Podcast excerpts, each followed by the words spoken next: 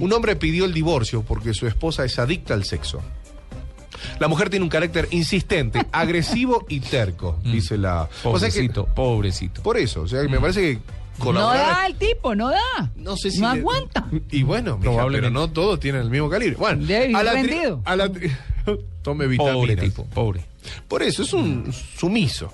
A la tribuna de la ciudad india de Bombay llegó esta extraña solicitud donde el hombre pidió el divorcio porque su esposa es adicta al sexo. Dice que la, la denuncia dice que eh, tiene un excesivo e insaciable apetito sexual. Mm. La jueza Laxmi Rao consideró eh, en la sentencia que al no comparecer la mujer durante este proceso respectivo, nadie contradijo las alegaciones del demandante, por lo que el tribunal no tenía otra opción que aceptar la evidencia y autorizar la separación.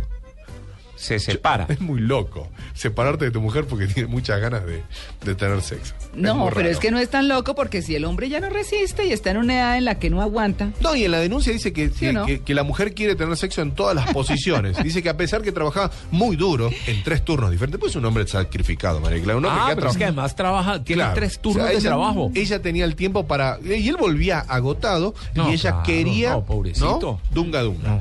Así que, bueno, el comportamiento, y como dice, es insistente, agresivo y, y terco. Vos sabés que en la India la religión mayoritaria es el hinduismo, ¿no? Que el Claro. 80,5%. Claro. Y los matrimonios concertados son la práctica más habitual entre la población que profeta esta fe. Así que, bueno, personas que se quieren casar, personas que se quieren separar, y algunas con estas características. Rápida vuelta al mundo.